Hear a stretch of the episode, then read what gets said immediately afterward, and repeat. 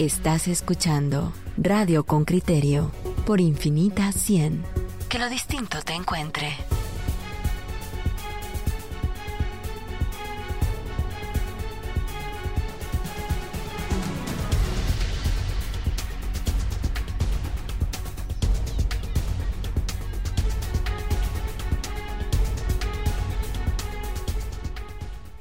le damos la bienvenida a Carlos Chauk, colega periodista, reportero de la prensa comunitaria. Ayer se llevó a cabo una audiencia en el juzgado de Puerto Barrios y el juzgador ha decidido que no existen los elementos para cargarle a él los delitos de instigación a delinquir. Esta es una serie de procesos que iniciaron desde octubre del 2021. Eh, el de Carlos eh, ciertamente llegó más lejos que el de otros reporteros porque llegó a una imputación de delitos y la declaración de al menos 13 o 15 eh, policías de las fuerzas policíacas especiales. El juez llega ayer a la conclusión que eh, Carlos lo que desempeñaba en realidad era una función periodística y no una instigación a delinquir. Ha sido liberado de los cargos con una falta de mérito en el lenguaje jurídico. Eso significa no no no había materia para para iniciar un proceso y eh, hoy se encuentra con, con, nosotros por la vía telefónica.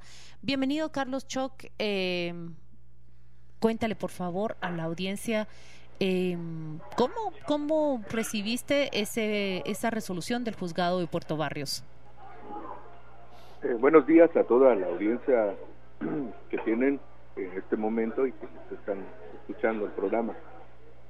La situación eh, realmente para mí es bastante alentador, eh, la resolución y contento de saber de que puedo seguir ejerciendo mi trabajo de periodista con más libertad, porque hasta este proceso de la segunda orden de aprehensión en enero de este año 2022, pues ha sido bastante complicada, porque para salir a cubrir hacer este el ejercicio, el trabajo, entrevistar a personas también, no solamente autoridades comunitarias, sino que funcionarios públicos, pues ha sido bastante complicado por el tema de seguridad y que tienes una orden de aprehensión, pero el día de ayer, eh, pues este, me siento muy feliz de saber de que eh, se han levantado todos los cargos en contra mía y que la orden de, pues, de aprehensión queda sin efecto. Eh, Carlos, eh, ¿cómo se origina la, orden de aprehensión? Yo he leído ahí, hay un juez que, emite justamente esta orden, ¿basado en qué? qué? ¿Qué denuncias se ponen o, qué, o cómo justifica el juez este que emite la orden justamente su aprehensión? Ok, este, solo voy a tal vez pedirles un poquito de volumen, casi no escucho mucho, pero sí eh, entendí de que ¿De qué se, basó la orden de aprehensión? Sí, la, el, juez que, que, emite la orden de aprehensión, ¿en qué la basa? ¿Es una denuncia de policía? ¿Y, y qué, qué, indicios mm, eh, entiende el juez que pueden existir para emitir esta orden? Bueno, en realidad, eh, por ejemplo, eh, la, la situación en el caso de, digamos, lo que el juez resuelve sobre levantar todos estos cargos porque había aparte de también este una orden de aprehensión pues eh, había una restricción bastante terrible. Se basa el, el juez eh, con respecto a digamos de levantar este cargo es porque eh, no encuentra la digamos este la denuncia del ministerio público la solicitud del ministerio público de solicitar una orden de aprehensión en mi contra, pues habían testimonios, según lo decía eh, el Ministerio Público el día de ayer, pero que no señalaban, no decían el nombre de quienes participaron en, digamos, de quienes este, hicieron estos estas acciones o estos eh, cometieron estos delitos de instigación en, en el 21 el 22 de octubre del 2021 perdona eh, que, que, yo creo que, que, no con la comunicación no, no, me expliqué bien. El, no, me refiero al juez primero, al primer juez que emite su orden de detención. Ya vimos que ayer el juez lo que hizo fue cerrar un proceso que no tenía ningún sentido. Pero el primer juez, el que dice deténgase a Carlos Schock, Eh, ¿En qué se basa o cómo justifica esa detención? Ah, ok. Este, hoy sí casi, eh, hoy sí lo escuché un poco más. Sí, mira, eh, lo que realmente pasó es de que es el mismo juez que vio que, bueno, estuvo ayer en la audiencia, a cargo de la audiencia, también es el que firma la orden de aprehensión en mi contra y se basó a una solicitud del Ministerio Público. Carlos, todo esto se origina de la cobertura que desarrollabas en el Estor Izabal cuando las comunidades quechis eh, hicieron manifestaciones en contra de la mina en el Estor. ¿Qué fue lo que pasó ese día que originó esta acusación? que derivó en la orden de captura vigente durante ocho o nueve meses y que ayer dicen no no no esta orden de captura no correspondía mira este qué es lo que pasó eh, estuvimos este, documentando desde el 2017 hemos este, trabajado con prensa comunitaria un proyecto de investigación periodística el cual pues también hemos hecho eh, digamos un esfuerzo de, poder eh, también trabajar con, con otros colegas periodistas eh, europeos que para mí en marzo fue fue lo que digamos eh, de este año 2022 se termina se concluye esta investigación periodística que fueron dos, dos fases. Les doy este contexto porque por ejemplo Greenblot en el 2019 eh, 2018 trabajamos eh, también en el 2022 pues ya se publicó lo que es Mini Secret. Entonces en nosotros fuimos a documentar lo que estaba pasando en ese momento que las autoridades del Consejo Ancestral eh, pues pedían ser incluidos a la consulta comunitaria sobre el proyecto minero Fénix. Y entonces eh, pues no solamente estaba yo como, como periodista sino que estaban otros colegas eh, de prensa comunitaria y también otro colega periodista internacional. En ese momento el 22 y, y pues comienza digamos este llegamos temprano y nuestro trabajo era documentar y también saber eh, qué estaba pasando y, en ese momento en la mañana entrevisté a agentes de la Policía Nacional Civil, eh, también a las autoridades del Consejo Ancestral y pues este cabalmente en el mediodía cuando nosotros nos retiramos eh, vamos a almorzar las fuerzas públicas porque empezaron a llegar más antimotines, eh, fuerzas especiales de la Policía Nacional Civil y en ese momento eh, pues nosotros también eh, como ya era mediodía teníamos que ir a almorzar comienza una represión ya nosotros este apenas estábamos como recibiendo el almuerzo cuando nos, nos dicen que ya están desalojando y que en ese momento pues habían mujeres este, que estaban comiendo y que habían niños ancianos aprovecharon el momento en, eh, cuando la, bueno, las, las autoridades estaban comiendo, estaban eh, almorzando. Llegamos en ese, regresamos a dar cobertura y, y, luego pues este ya no hubo momento de entrevistas porque la situación estaba muy tensa. Entonces este empezamos a, a pues a, cubrir, yo hice transmisiones en vivo, también este hice fotografías, eh, otros compañeros hicieron videos, este, grabaron, documentaron, otros compañeros este, eh, estaban transmitiendo también por, por Twitter, pero la situación es tan, tan, tan terrible que también no solamente reprimieron a la población, a, las autoridades indígenas, sino también fuimos agredidos nosotros. Por ejemplo, ayer en la audiencia se le muestra al, MP eh, parte de, lo que ha sucedido, lo que sucedió ese, ese día, y le muestran, digamos, mis abogados como eh, las pruebas de que yo fui agredido y cabalmente eh, llega un policía, porque son varios, pero llega uno especialmente y me dice, deje de grabar y, se, va en contra mía, luego eh, siento que me golpea otra persona o otro policía detrás y se lleva mi casco, se lleva el micrófono de, de, y se quería llevar también mi, mi cámara, ¿no?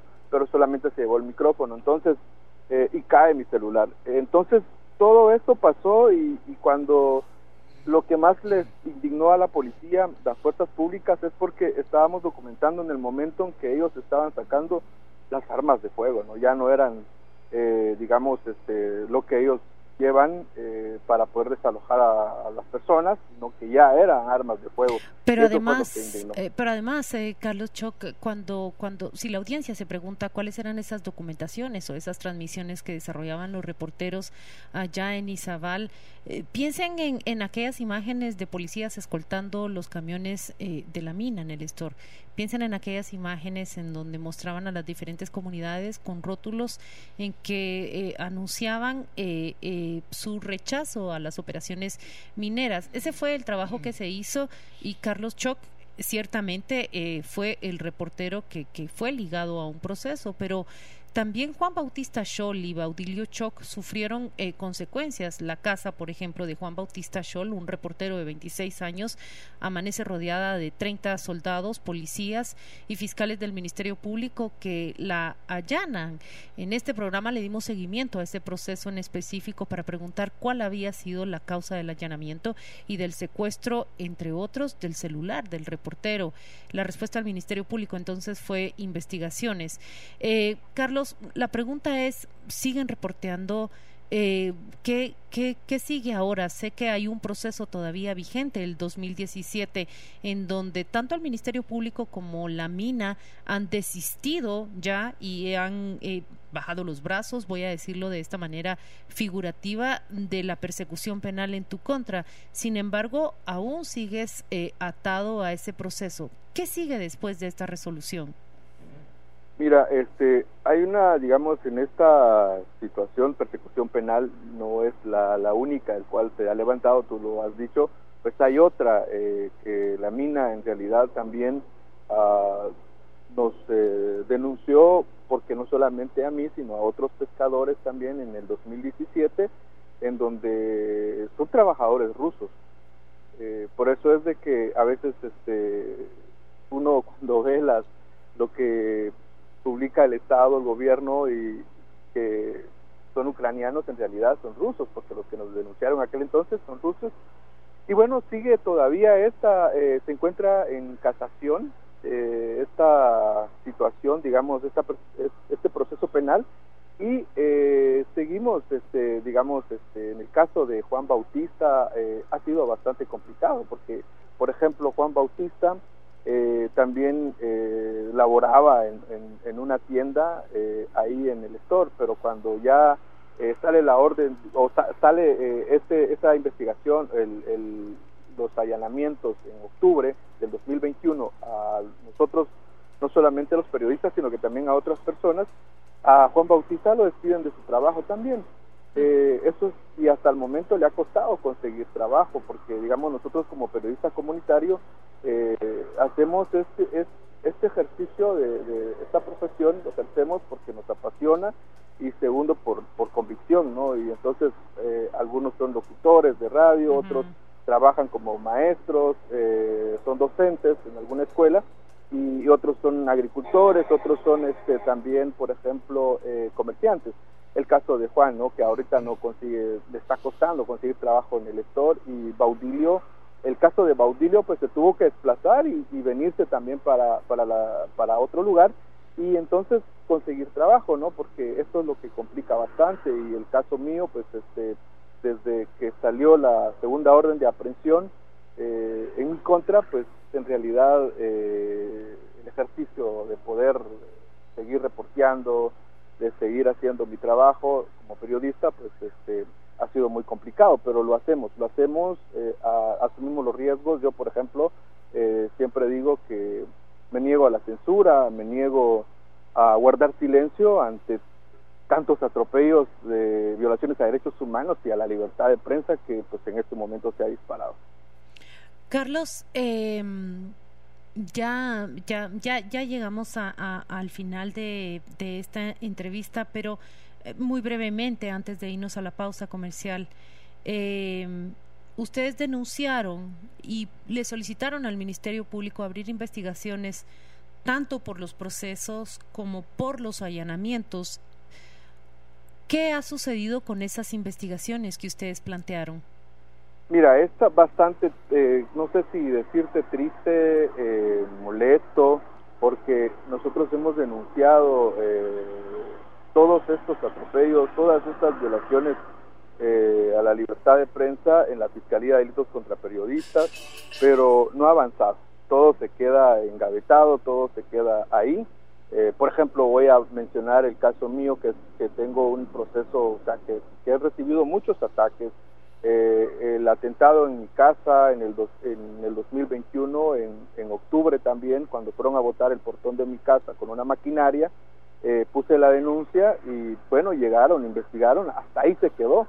Y luego en el 2020 eh, personas este, desconocidas entran a mi casa en la casa, se llevan mis, mis, herramientas de trabajo, mi equipo, lo que es, eh, por ejemplo, mi cámara, eh, dos celulares y, todo lo que uno utiliza para salir a reportear. Y en ese entonces también pusimos la denuncia en la Fiscalía de Delitos contra Periodistas, pero hasta aquí no hay ninguna resolución, no hay ningún avance y es tan terrible, pero ayer pude comprobar que, y pude ver y se pudo probar que el Ministerio Público es una herramienta para el gobierno, para reprimir eh, a, incluso a, digamos a, no solamente a defensores de derechos humanos sino también a periodistas y fabricarles casos que es tan terrible eso es la, la, conclusión a la que se ha llegado. Un caso fabricado. En producción, Regina Román hizo sus esfuerzos por conseguir una entrevista con el fiscal de este proceso en específico, por plantearle preguntas al Ministerio Público desde su Departamento de Comunicación Social. La respuesta que hemos recibido del Ministerio Público la leo literal. Lamentablemente, por razones de agenda, no es posible que eh, la fiscal les acompañe en entrevista mañana, es decir, hoy. Muchas gracias a Carlos Choc por esta entrevista. Em, debo decirlo así, me, me alegro saber de que por lo menos uno de los problemas que afectaba su desempeño periodístico se ha solventado. Hasta pronto, Carlos. Muchas gracias, Salud.